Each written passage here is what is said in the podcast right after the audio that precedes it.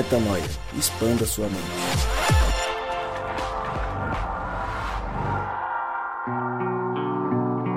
Sim, sim, sim, está no ar mais um podcast Metanoia e você, claro, é muito bem-vindo, afinal de contas, estamos juntos mais uma vez para expandir a mente. E dessa vez, no podcast Metanoia número 265, 265. E eu repito novamente para você que talvez esteja de saco cheio e talvez até com raiva. Raiva? Mas por que raiva, Lucas? Não, tô brincando, foi só para fazer um gancho inoportuno com o nosso tema. Mas a minha repetição é acerca de quem sou eu, já que este que vos fala e repete toda semana, este é Lucas Vilches e nós estamos juntos nessa caminhada. E eu volto a lembrar, Vossa Senhoria, de que toda terça-feira um novo episódio é lançado e você acessa tudo que fazemos lá no nosso site portalmetanoia.com e também nos acompanha, claro, por todos os agregadores de podcast espalhados por este mundo digital. Não sei qual você gosta mais, não sei em qual você nos ouve. Fato é que em todos eles nós estamos e toda semana um novo episódio aparece no seu feed. Então se inscreva, curta, compartilhe. Eu quase falei agora o final do podcast, ia todo mundo desligar achando que eu tinha terminado, mas eu não terminei, está só começando. Não fique com raiva de mim, porque se você leu o trecho de introdução, o texto de introdução e viu a capa do podcast, você sabe que vamos falar sobre raiva. Que raiva que eu tenho de errar. Não é disso que a gente vai falar, a gente vai falar de outro tipo de raiva, mas não sou eu que falarei, são eles. Falem, senhores. Fala galera, o Gabriel Zambianco. Fala galera, o Gabriel Zambianco, beleza? Sem Faz de novo raiva. aí, Gabi, que faz aí. Fala galera, o Gabriel Zambianco. Sentir raiva é normal, é normal. Você só não pode deixar ela te controlar. Faz de novo aí, Gabriel. Fala galera, o Gabriel Zambianco. Difícil não sentir raiva às vezes, mas não deixar ela te controlar, não. Ô, Gabi, deu uma cortada no áudio só mais uma vez. Fala galera, é o Gabriel Zambianco. Não deixa a raiva te controlar, não. É difícil, eu sei, mas às vezes é melhor não deixar ela controlar, não, porque raiva é complicado. Raiva, raiva é raiva.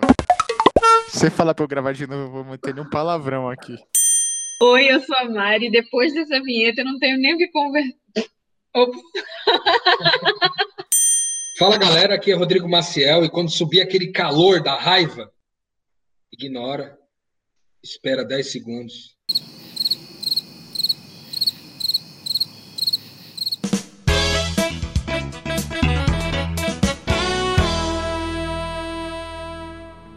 Juntos estamos, nós quatro, para falarmos. Na verdade, é o seguinte: eu ia falar para falarmos sobre raiva, ah, ladainha que eu já falei antes da vinheta. Num geral, a gente fala muito sobre amor sobre paz, sobre a vida no reino, sobre essa coisa que é difícil, mas é bonita, né? E a gente não gosta de falar de algumas coisas que nós sentimos, porque, como a própria, a própria Bíblia diz, a boca fala do que o coração, o coração tá cheio e a gente pensa em coisas que estão no nosso coração, não necessariamente dessa forma e nessa ordem, mas a gente sente coisas que não são boas.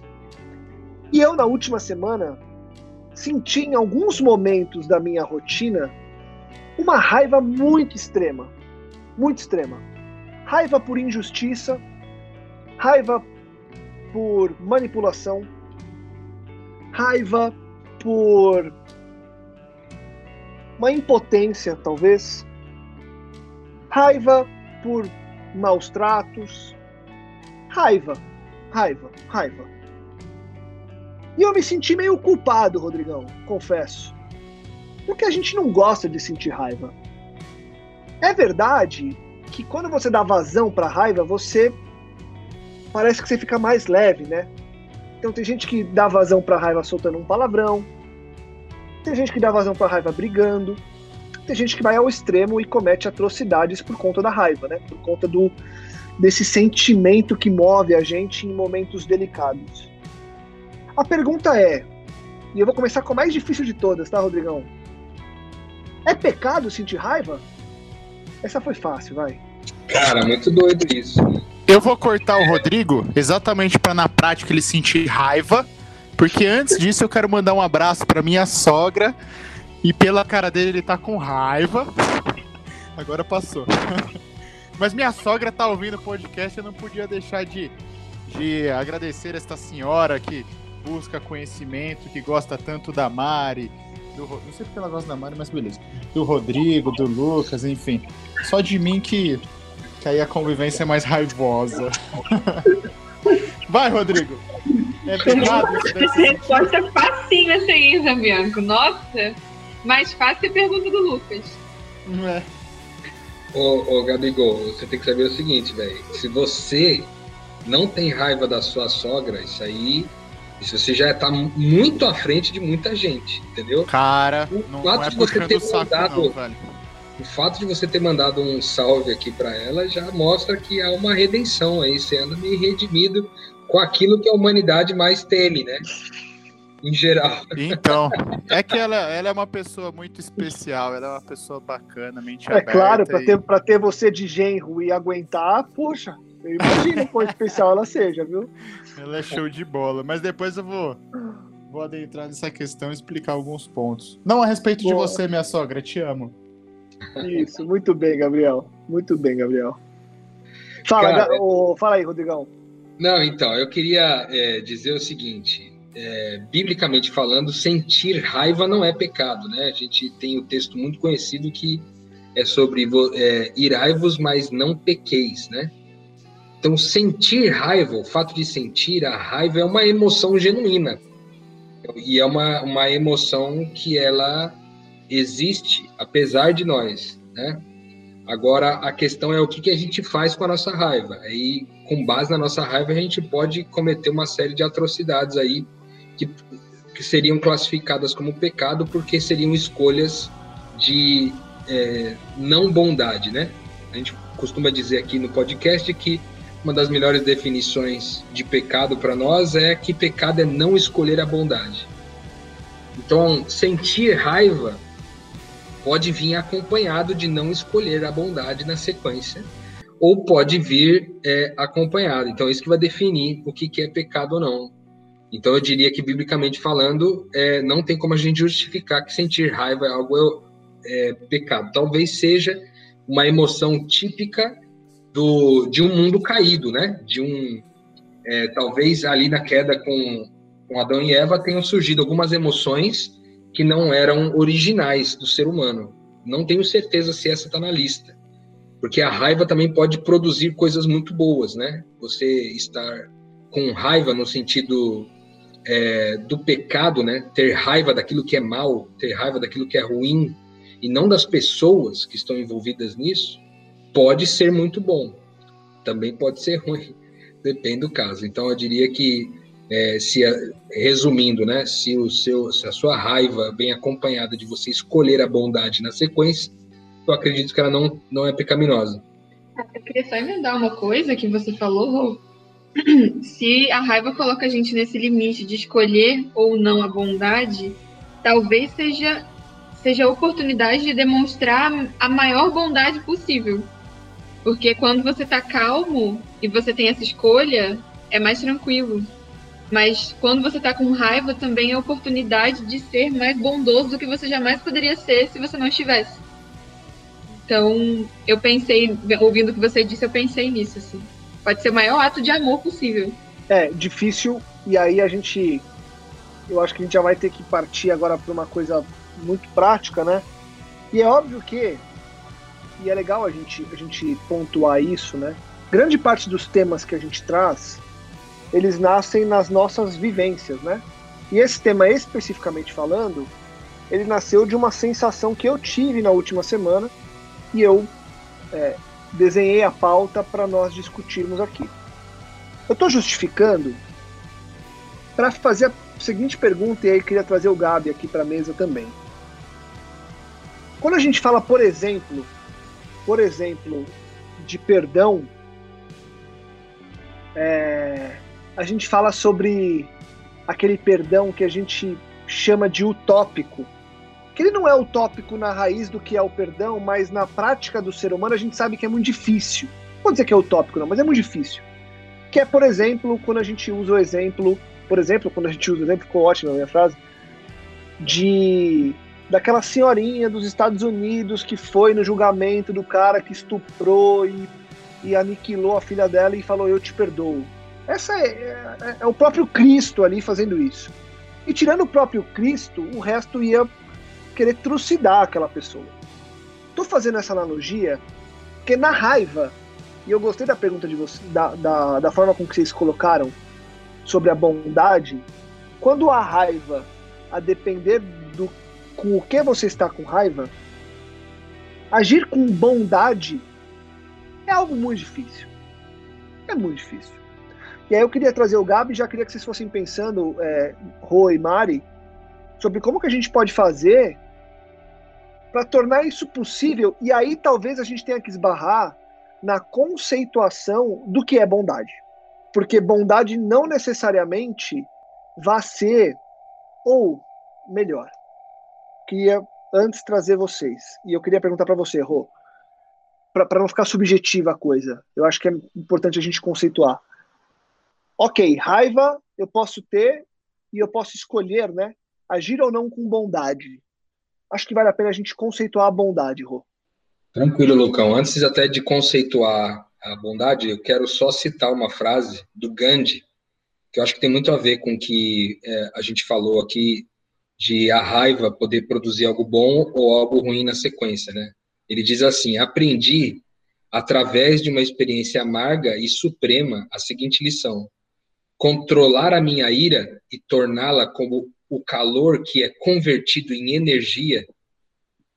Essa ira é controlada pode ser convertida numa força capaz de mover o mundo. Eu acredito sinceramente que quando Gandhi escreveu isso, é, e Gandhi foi uma pessoa que influenciou significativamente a humanidade, né? Eu acredito que ele tinha muita raiva de muita coisa que acontecia, mas ele canalizou, né? Ele diz através da minha experiência amarga, né? Ele canalizou, ele aprendeu a canalizar isso numa energia capaz de mudar o mundo. E eu acho que isso tem um pouco a ver com a resposta, né? É, quando a gente fala de é, reagir depois que é porque tem a ação e a reação, né? É, quando eu sinto a emoção da raiva, na sequência vai vir uma reação. Né? Raramente a gente fica sem reação diante da raiva. Alguma reação a gente vai produzir. Agora, essa reação, ela, ela pode ser boa ou ruim. O que define se uma coisa é boa ou não? O que define bondade? O que, que expressa bondade? Eu acredito que é uma composição de duas coisas. A primeira, que é a, é a intenção, isso é fundamental, e isso é uma coisa que muitas vezes não pode ser lido, não pode ser analisado, porque só Deus, a Bíblia diz que só Deus é capaz de discernir profundamente as nossas intenções.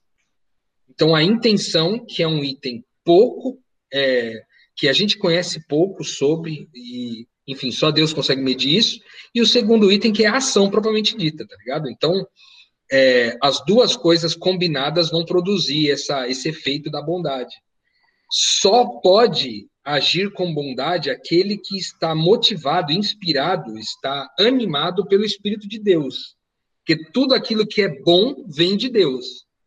Não necessariamente isso vai significar que o cara tem que ter professado uma religião, né? A gente vem falando sobre isso há bastante tempo. Não necessariamente o cara precisa se anunciar como crente ou como cristão, mas ele precisa eventualmente estar tá, é, movido pelo Espírito de Deus, porque só Deus pode produzir bondade através de nós, no caso, apesar de nós, entendeu? Então, essa composição de intenção mais ação é o que, na minha opinião, é, uma vez genuínas, né, uma vez não egoístas e uma vez tentando gerar vida, né? Porque a bondade nada mais é do que o processo de gerar vida no outro, né? Gerar vida é produzir algo, é produzir é, produzir esse ânimo, essa é, é não só ser animado pelo Espírito de Deus, mas entregar Espírito de Deus para o outro, entende? Vou dar um exemplo. Eu, eu, um exemplo bem pessoal, inclusive. Cara, eu tenho um desafio com raiva. Eu tenho. E há alguns anos eu venho trabalhando isso, assim. E, e já tentei de tudo, cara, assim. É, já tentei ficar em silêncio, já tentei, já tentei reagir com, é, com palavras tipo mais dóceis. Eu já tentei, cara, já tentei de tudo. E muitas vezes deu errado. Muitas vezes, a grande maioria das vezes deu errado. É, e agora eu estou experimentando essa, esse exercício, cara, de devolver honra para quem é, me trouxe raiva. É um exercício muito complexo, porque envolve você morrer por teu orgulho, sabe? E às vezes eu não consigo. Quer dizer, muitas vezes eu não consigo, mas tem sido um exercício. E todas as vezes que, é, que isso acontece e eu consigo entregar um resultado, o final é que é os dois lados cresceram, né? Em amor, na verdade. Então a resposta é, bondosa depois da raiva, na minha opinião, ela tem a ver com isso, uma intenção e uma ação de amor, entendeu? De amar mais e melhor. E amar mais e melhor significa necessariamente tu abrir mão do, do eu, né? Abrir mão do eu que é complexo pra caramba. Eu tenho enfrentado desafios, cara. Eu percebo assim, ó, quando eu sinto raiva, em geral eu sinto raiva por um por uma coisa em particular. Eu sinto raiva quando eu não sou compreendido. Sinto raiva quando eu não sou compreendido. Quando eu estou explicando uma coisa e, e eu não estou me fazendo claro o suficiente, ou a pessoa não está conseguindo entender o que eu estou falando, então eu sinto raiva, cara. Sinto raiva.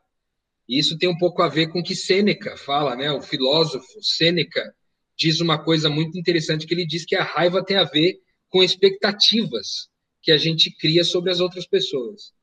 Então, por que, que eu tenho raiva de não ser compreendido direito? Porque eu tenho uma expectativa de que a pessoa na minha frente vá me compreender. Que, que seria óbvio que ela me entender, entendesse. Só que muitas vezes ela não me entende. Às vezes eu não comuniquei claro, às vezes ela não entendeu perfeitamente. Então, é, Sêneca fala sobre isso e eu creio muito no que ele diz. Essa, essa, essa raiva que é acompanhada de expectativas.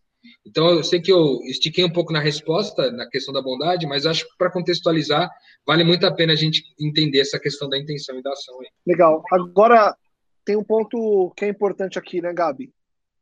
Como que a gente torna isso possível? Como que a gente consegue escolher? Porque vamos lá, é uma escolha, né? Eu preciso escolher canalizar o bem. Como que na prática eu tomo essa decisão, Gabi? E para onde que eu canalizo, né? Porque também tem aquilo que a gente já falou, e quando a gente fala de perdão, a gente fala muito sobre isso, né, Rô? Mari, Gabi. O perdão não necessariamente vai fazer com que você tenha as mesmas relações com a pessoa com a qual você perdoou. É difícil a gente estabelecer isso na, como uma premissa, né? Então, ah, você perdoou, você faz tudo igual, você tem a mesma relação. E não necessariamente, né? O perdão não tem a ver com essa relação, tem a ver com o sentimento que você nutre ali, num geral. E no que Mas aí respeito... que tá, né, mano? A gente vai embola lá, lá, muito as coisas, Lucas. É tipo assim, é tudo muito complexo, não é?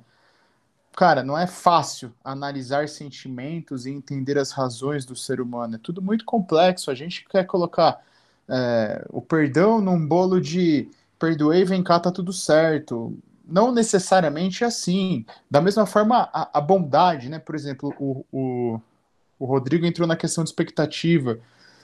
O exemplo que ele deu mesmo, ele tem expectativa que a pessoa o compreenda, mas ele também tem que analisar que ele também cria uma expectativa de que ele está se fazendo compreender, né? Então, pô, é realmente, é tudo muito complexo. Quando a gente pensa em bondade, assim, ah, vamos definir bondade. Eu só consigo pensar em bondade como sendo uma pessoa, como sendo Deus, como sendo Cristo. E aí, a partir dos exemplos de como ele viveu, eu começo a tentar entender. Porque, assim, vamos pensar. Hoje a gente vive um mundo com, muito polarizado em todos os temas, né? E aí a gente já até falou sobre dilemas de rede, influência de Facebook, Instagram e tudo mais. Se aqui não, não ouviu, volta lá para ouvir. E fora isso, as pessoas vivem a sua realidade de uma forma muito intensa e não abertas, eh, não estão dispostas a entender o outro lado. Então, vamos lá.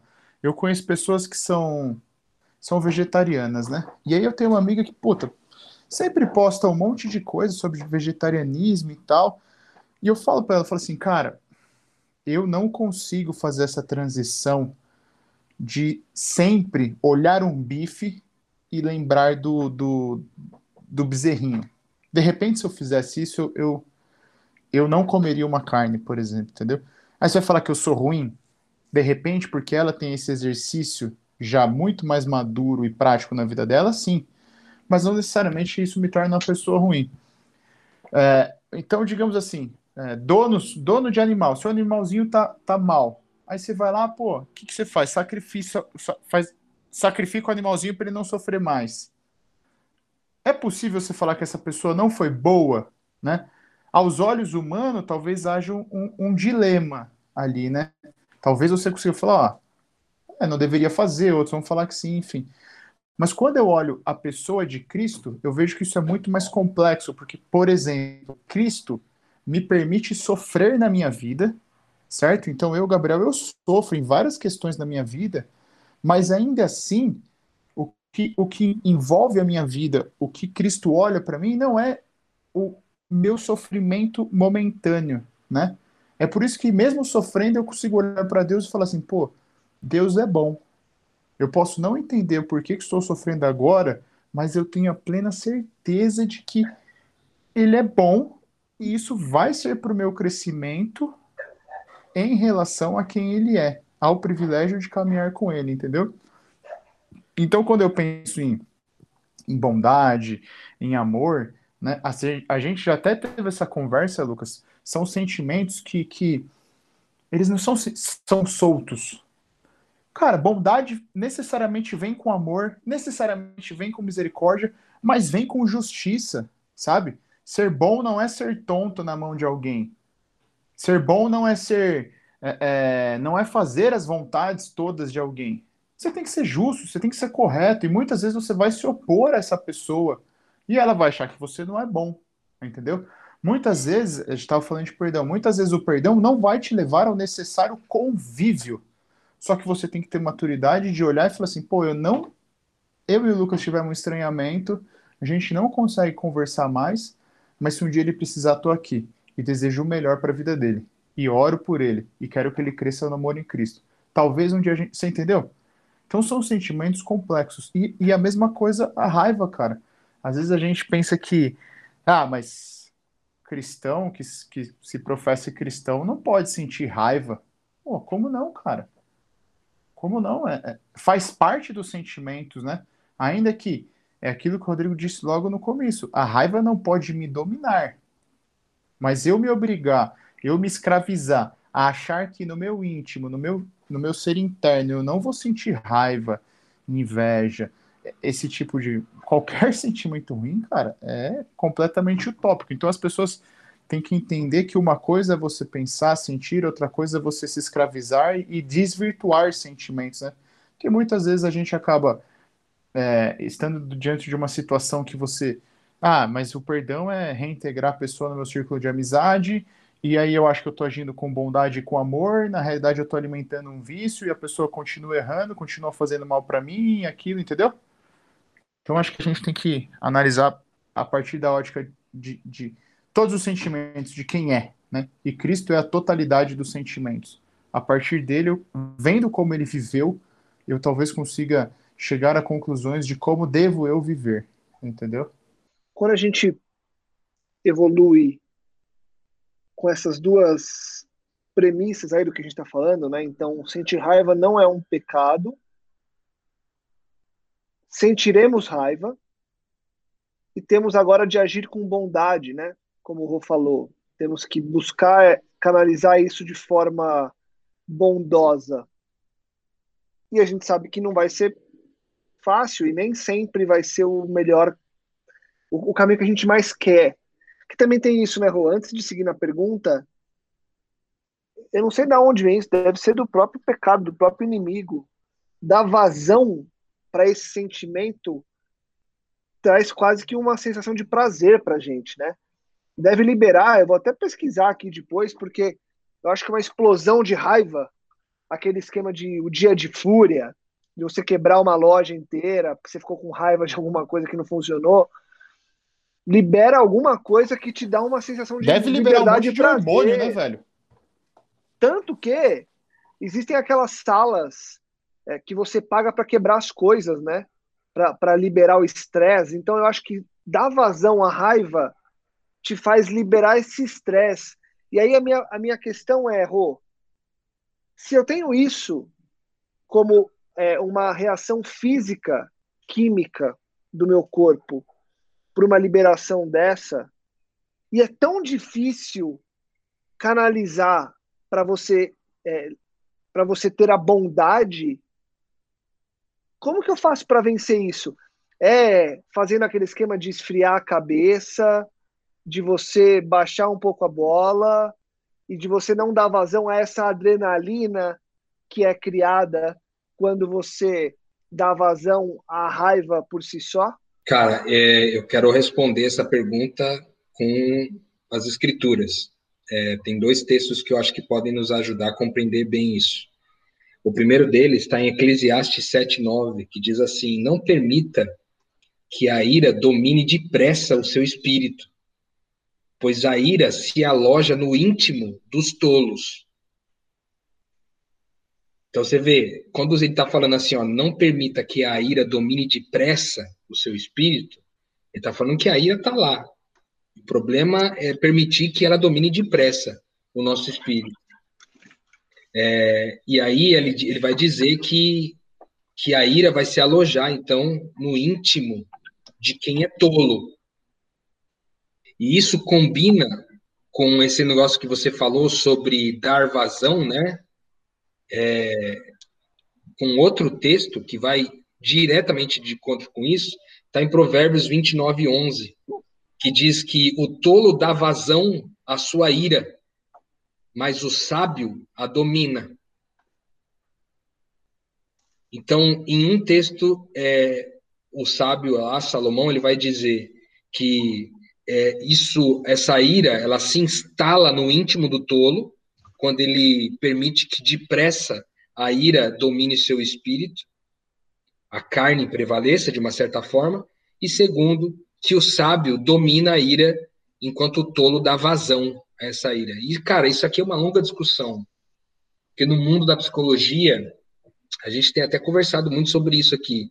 No mundo da psicologia, é genuíno que você demonstre suas emoções, seja sincero com elas, honesto com elas. E quando você está com raiva, você demonstre raiva. E quando você está é, com ódio, você demonstre ódio. Quando está com vergonha, você demonstra vergonha é, para você não ser privado, teoricamente, das suas emoções. Que o que você sentiu é genuíno, então, se é genuíno, você teria que colocar para fora. Né? O problema é que normalmente isso sai sem sabedoria, né? E sai machucando todo mundo à nossa volta. Então, eu acho que tem é, esse detalhe importante sobre essa questão da vazão. Sim, dá uma sensação de adrenalina, né? Como também dá uma sensação é, de prazer você usar algum tipo de droga, né? É, essa, essa dispensação de um, de um hormônio é, ou de, uma, de um neurotransmissor, talvez seria a melhor palavra, é, acaba produzindo uma sensação de prazer, né? Você estava ali, você descontou sua raiva. o problema é que tinha um outro ser humano lá, né, meu? Tinha um outro ser humano lá envolvido nisso daí. Então, eu creio nisso. E eu acho que é, essa questão acaba sendo ainda é, mais combinada ali com o que Salomão diz, porque ele fala um pouquinho sobre o que leva a essa ira, né? E ele vai falar que, por exemplo, em Provérbios 15, 18, ele fala que leva a dissensão.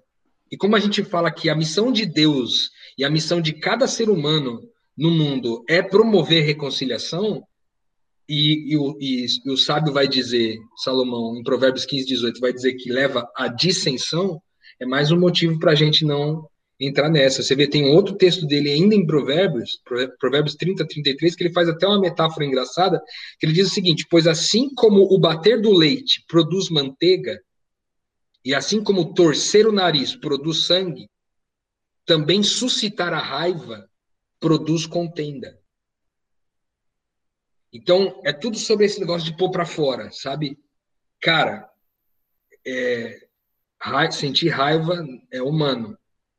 E, E eu acho que essa raiva existe aí para a gente aprender a dominar de fato, entendeu?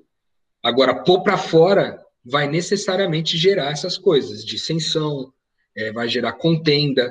Tem um outro texto em Salmos 37, de 8 a 9, que ele vai falar que, inclusive, essa fúria, ela, ela leva à maldade. Ela leva um mal. Ele fala, evite a ira e rejeite a fúria, não se irrite. Isso só leva ao mal.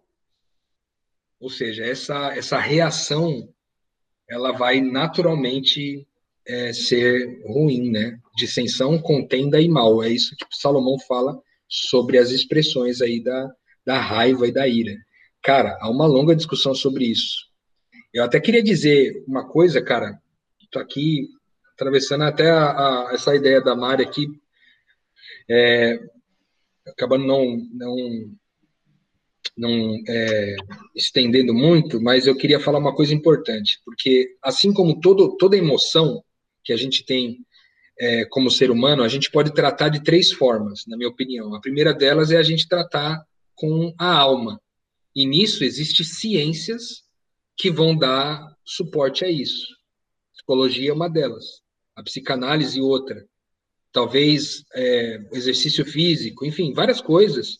Dormir bem, é, não ficar muito ligado em computador e tal por muito tempo. Tem muitas coisas cientificamente que comprovam que deixa você mais irritado mais raiva, e você pode, de alguma forma, através da ciência, produzir um resultado positivo. Você também pode tratar isso com a espiritualidade, nessa de mergulhar né, na sua identidade, mergulhar em quem Deus é. Você vai descobrir que você não é uma, um ser humano que transmite raiva. É, e essa busca você pode alcançar sozinho, tratando de conhecer quem você é. E uma terceira hipótese, que eu particularmente gosto bastante, porque tem a ver com o meu trabalho, é o aconselhamento, cara. Porque através do aconselhamento é possível a gente encontrar qualquer raiz da raiva, sabe? O aconselhamento cristão, né? De acordo com os valores bíblicos. A gente pode encontrar qual é a raiz da raiva e talvez corrigir o problema na origem, ao invés da gente tentar tratar só os efeitos, sabe? Na minha opinião, a ciência ajuda muito, mas o resultado é um pouco lento. Enquanto o aconselhamento, se você tem fé na palavra, é muito, eu acho que ele é muito efetivo, entendeu? É, tá aqui a Mari do, do, meu lado aqui, que eu acho que ela tem tido, ela tem sido, até, até aqui no nosso meio aqui, ela tem sido uma pessoa que, com muita sabedoria, tem conduzido isso, né, nas pessoas que ela discipula e também aqui na comunidade com a gente aqui em Vila Velha. Então, é, eu até queria perguntar para Mari isso aqui, tomar esse papel meio do Lucas aí. É, e fazer uma pergunta para Mari, né? Como que é que ela faz para lidar com a raiva? Né? Porque eu acho que esse, essa essa pergunta acaba sendo pessoal produzindo um resultado mais interessante aqui para o podcast. Eu queria perguntar para ela, Mari, como é que é que você faz quando você está com raiva? Como é que você lida com isso? Se tem uma pessoa que pode responder isso e sabe disso, é você, meu querido amigo. Então a gente vai lavar roupa suja aqui no podcast, hein, Lucas? Não, Cuidado, é... hein? Não, a real é que eu acho que eu, eu descobri muito que o jeito que eu lido, eu achava que eu lidava muito bem, porque eu tenho uma característica de tentar fugir. Todo mundo tem essa característica de fugir do pai e da mãe, né? Meu pai e minha mãe, eles são muito coléricos, assim, é muita gritaria, muito muito quebra-pau, e eu sempre detestei levantar o tom de voz. Assim. Então, eu sempre. Eu prefiro qualquer coisa a uma discussão sem educação, assim. E eu achava que isso era muito sábio, até eu receber alguns feedbacks de que um olhar matador meu às vezes é muito pior do que um xingão. E aí convivendo em comunidade, eu percebia que eu achava que eu estava digerindo essa raiva, mas ela passava é, pelo, pelos furos, né? Tipo, ela passava simplesmente. E aí que eu percebia que eu realmente tinha muita coisa acumulada. E aí, por meio desse feedback, eu percebi isso. E aí, também queria dar esse panorama do meu ponto de vista, porque às vezes a gente pensa que raiva é isso, de ser a pessoa que quer brigar, quer discutir, quer fazer barraco. Mas às vezes a gente não quer cair no pecado de após irar-se, né, em machucar o outro, mas cai em outro pecado que é a soberba e a presunção do acerto, de eu vou conseguir lidar bem. E aí nessa escorre de qualquer jeito. Só que escorre de um outro jeito. De, da mesma forma, gera resultado de desconciliação, como todo pecado, né?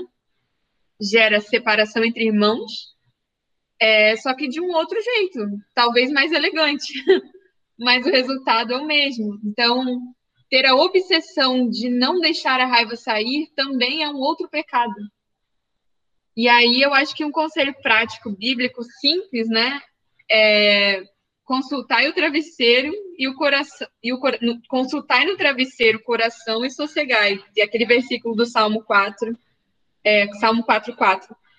Quando vocês ficarem irados, não pequem. E ao deitar-se, reflitam nisso e aquietem-se. Em outra tradução. Então, na, no geral, é, meu conselho prático. Quando você está com raiva, você está exigindo algum direito. Eu acho que esse tempo no travesseiro é para você entender que você é um bosta tanto quanto aquele que te feriu. Enquanto você está muito ocupado pensando no que foi feito contra você, você não está lembrando do quanto você faz no dia inteiro. Coisa pior, muitas vezes. Então, na prática, Tática José do Egito, viu a mulher de Potifar ou quer dar um soco na cara do seu amigo? Sai correndo. Na hora de dormir, você lembra que você é um bosta pior que ele. E aí talvez as coisas se ajustem. Né? Fui mais prática aqui, já que o Roja deu todo o panorama teológico aí. Não, mas eu, eu, eu acho que o que você trouxe é, é incrível, Mari, porque é isso, né? A gente vai sempre querer exercer o nosso direito por achar que alguém é digno, entre aspas, da nossa raiva, por conta da, da situação e da posição que aquela pessoa assume, mas a gente precisa lembrar o quanto que nós também somos causadores disso na outra ponta. É óbvio que vai entrar aqui, e aí, se a gente fosse lá no exemplo do, do perdão, né, vão entrar casos que são casos específicos, vão entrar coisas que são coisas específicas mas a tua pontuação ela é muito importante. E aí eu queria trazer o, Gabi para ele também trazer a visão dele e a gente é, correr aqui para encerrar. Que é isso, né, Gabi? Como que você aí na tua ponta você controla essa, essa raiva? Porque no geral a gente sente raiva, a gente nutre a raiva por aqueles com quem a gente tem mais relação quase sempre. Porque quem não tem relação, você fala, ah, meu, quer saber? Valeu, vai embora. Então, quem está mais próximo acaba sendo um problema. E controlar isso também é um problema. Para você aí, Gabi, de maneira prática, como tem sido a tua caminhada para controlar a raiva e para ter domínio, para gerar essa bondade e não essa maldade? Cara, hoje eu sou um cara que é, eu não sinto muita raiva assim é, no convívio mais distante com pessoas. Digo assim, aquelas pessoas que você só cumprimenta, enfim, você vê pouco, ou às vezes tá, tá do seu lado todo dia, mas você não tem muita afinidade, enfim, a minha maior dificuldade hoje é, é quanto mais próximo, mais dentro daquele círculo íntimo, mais raiva eu acabo sentindo por alguns é, alguns gatilhos, né? Essa palavra é meio estranha, mas não deixa de ser isso, né? É como o Rô disse, a gente às vezes cria muita expectativa nas pessoas e acho que por por ter essa expectativa, ela vai te entender, vai agir de forma diferente, enfim. E hoje, cara, eu tenho preferido dar um passinho para trás e às vezes, sabe, administrar mesmo aquela no meu plano interno, às vezes eu morrendo de raiva ali do, e não proferir nada pela boca, não falar nada, nem sempre é fácil. Aliás, fácil nunca é, né? Nem sempre é possível, às vezes a gente acaba exteriorizando, né? Mas eu tento tento administrar dessa forma, cara. E eu acho que o lance da raiva também, Lucas, as pessoas, assim, a convivência com as pessoas é meio que é meio que repetido, né? Até porque geralmente o que te causa raiva, cara, é aquilo que já aconteceu mais do que uma, duas, três vezes. Não é só a mera resposta, né?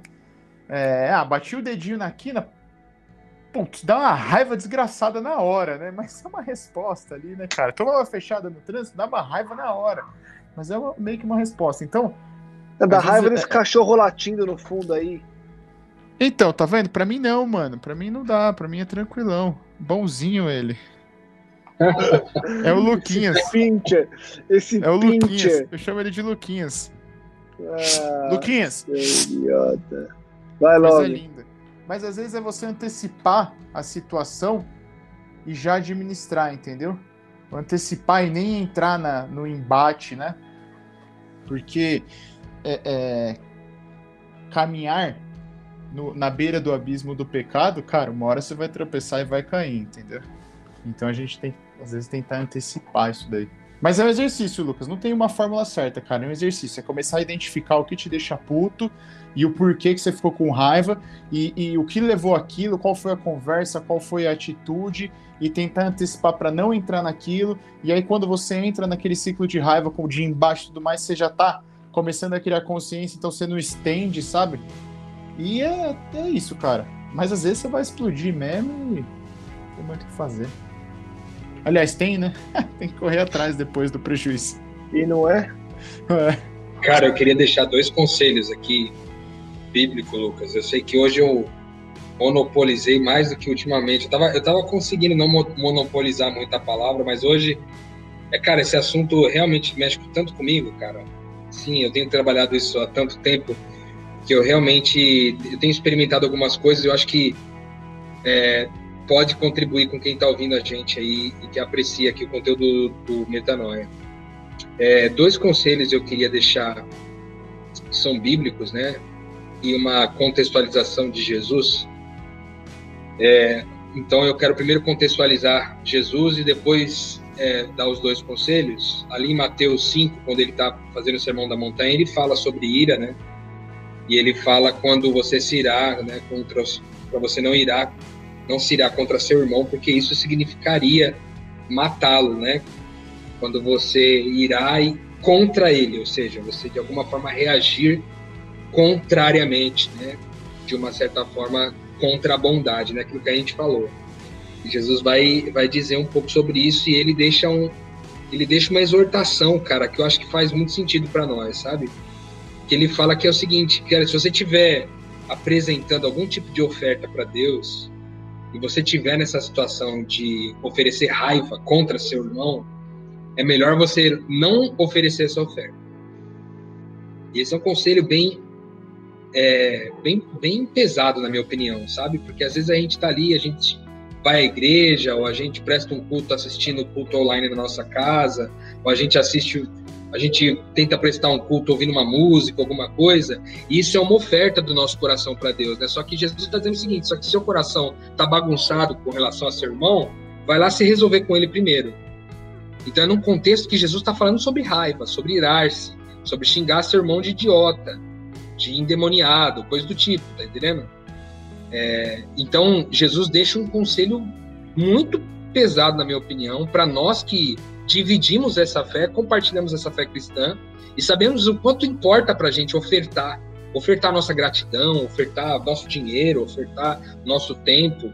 Cara, não entrega oferta um BO desse sem resolver com teu irmão. É isso que Jesus deixa como é, conselho aqui em Mateus 5, de 21 a 24.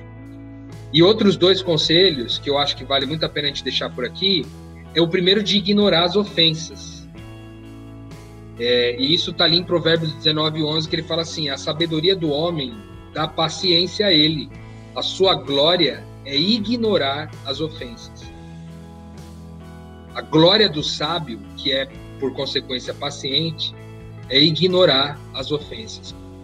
Muito difícil para nós. Né? Em geral, a gente fica com muita raiva quando a gente se sentiu ofendido de algum jeito, né? Então, é esse conceito, esse conselho, ignorar as ofensas. E por último, Efésios 4:26 vai dizer o seguinte: apaziguem a sua ira antes que o sol se ponha.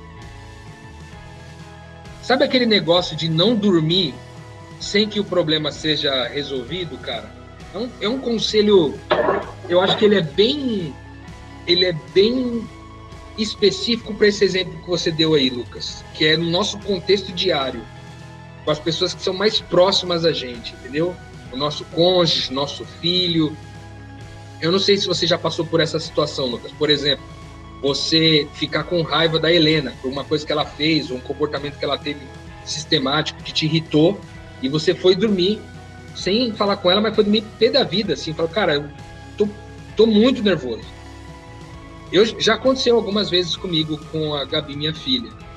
Inclusive, amanhã, no dia, no caso hoje, no lançamento desse podcast, ela vai estar completando 19 anos de idade. Um beijo para você, Gabizinha. Amo muito você. Mas é isso, esse conselho de apaziguar a sua ira antes de que o sol se ponha, esse mata-mata, sabe, cara? Não deixar virar para o dia seguinte, não deixar esse sentimento te consumir de um dia para o outro, cara, porque se instalam muitas mentiras de um dia para o outro. Tá entendendo? Quando você demora em fazer essa apaziguação ou fazer esse mata-mata de um dia para o outro, Satanás já utilizou esse espaço de tempo para instalar na tua cabeça uma renca de mentira. E aí, para você tirar essa mentira fora e jogar e substituí-la pela verdade, que traria de volta a reconciliação, é mais difícil. Então, conselho prático demais, assim, ó. Pérola do metanoia de hoje. Cara, ficou com raiva de alguém, ficou bravo com alguém, descontou, reagiu mal, não reagiu com bondade. Cara, não deixa se pôr o sol sobre esse BO aí. Não vai dormir com esse negócio mal resolvido, cara. Vai lá e resolve para que não se instalem mentiras que vão criar uma desconciliação ainda maior. Muito bom, muito bom. Reflexão profunda de tudo que vocês trouxeram aqui. E com certeza absoluta fica aí a lição de casa para nos momentos em que a gente tiver que lidar com isso de frente, a gente tem a força para clamar a Deus e, e, fazer isso da forma mais bondosa possível, né? Queria citar Tiago 1, 19 e 20 para encerrar. Tiago está escrito o seguinte: Meus amados irmãos, tenham isto em mente. Sejam todos prontos para ouvir, tardios para falar e tardios para irar-se, pois a ira do homem não produz a justiça de Deus. Então, se a nossa raiva vem para fazer justiça, estamos completamente equivocados, porque não haverá justiça nisso. Então fica aí. Seja tardio para irar-se, porque não está aí a justiça do Eterno. Se você expandiu tua mente, eu convido você para seguir compartilhando, divulgando ajudando que mais pessoas também possam expandir a mente.